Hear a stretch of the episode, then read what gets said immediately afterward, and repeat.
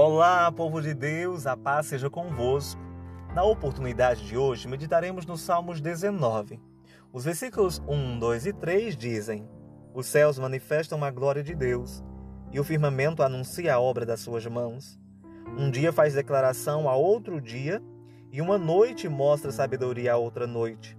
Sem linguagem, sem fala, ouvem-se as suas vozes. Versículos 9 e 10. O temor do Senhor é limpo e permanece eternamente. Os juízos do Senhor são verdadeiros e justos juntamente. Mais desejáveis são do que o ouro, sim, do que muito ouro fino, e mais doces do que o mel e o licor dos favos. Versículo 14. Sejam agradáveis as palavras da minha boca e a meditação do meu coração, perante a tua face, Senhor, rocha minha e libertador meu. Louvado seja o nome do Senhor, pois tudo que ele faz é muito bom. E os céus revelam a excelência da sua criação, revelam a excelência das suas obras, das obras criadas por suas mãos. Os céus revelam a gloriosa presença de Deus através da Sua palavra, os seus desejos sobre a nossa vida os seus mandamentos, tudo aquilo que ele tem feito. O céu anuncia tudo aquilo que as suas mãos criaram, tudo aquilo que as suas mãos fizeram e o que ele faz por nós no dia de hoje. Cada dia fala ao outro dia que tudo que Deus faz é maravilhoso. Cada noite mostra com sabedoria, repete para outra noite que tudo que Deus faz é perfeito e aonde Ele toca é abençoado. Se Ele toca em nossas vidas, nós somos abençoados, nós somos ungidos por Ele. Mesmo sem linguagem, sem fala, sem discurso, sem som algum, se ouve a voz do dia e da noite, declarando que a perfeição de Deus, os propósitos de Deus, são maiores e melhores do que podemos imaginar. Por isso, se pararmos para contemplar de uma extremidade a outra extremidade dos céus, de uma extensão a outra extensão da terra, nós conseguiremos notar que a obra do Senhor ela é perfeita. É admirável.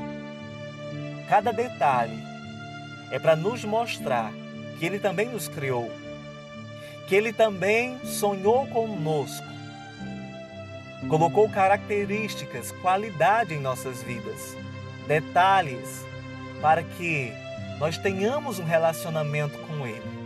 Pois o desejo dele é exatamente esse: que nós tenhamos intimidade com aquele que nos criou, o autor da vida, o maior artista os céus declaram, espalham para todo o mundo, para toda a terra, que Deus é justo, que Ele nos ama, que Ele deseja o melhor para as nossas vidas, que o seu temor, Ele é limpo, que o seu temor, Ele é bom e Ele dura para sempre que os seus juízos, a sua justiça, os seus julgamentos, eles são justos e são baseados na verdade. Ele não corrige aquele que não precisa de correção. Ele não se ira sobre a vida daquele que não precisa ser castigado. E o desejo dele não é castigar o ser humano. O desejo dele é que o homem seja capaz na, na sua sabedoria, no raciocínio que ele recebeu, de entender que precisa de Deus e precisa obedecer a Ele para ter uma vida próspera e abençoada. Os ensinamentos de Deus são preciosos. Todos os dias Ele nos dá a oportunidade de, através do louvor, da Sua palavra, dos salmos que nós estamos meditando, Ele nos dá a oportunidade de entendermos dos seus propósitos.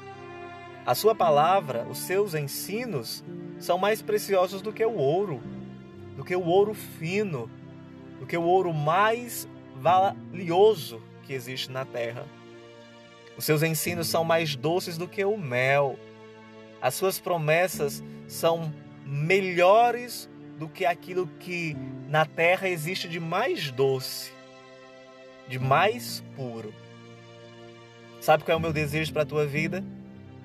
É que o Senhor continue a te guardar. O Senhor continue a te orientar pelo bom caminho. Que as palavras do Senhor, os pensamentos seus, sejam maiores para a sua vida. Os teus pensamentos sejam aceitáveis diante do Senhor. Que a tua meditação, as palavras da tua boca sejam aceitadas pelo Senhor. Ele é a tua rocha. Ele é o teu libertador, o teu defensor. Continua debaixo da graça de Deus. Continua meditando. Continua servindo. Continua acreditando. Pois a excelência das mãos de Deus estará sobre a sua vida. E você é uma das mais perfeitas, uma das melhores criações do nosso Deus. Deus te abençoe, em nome de Jesus.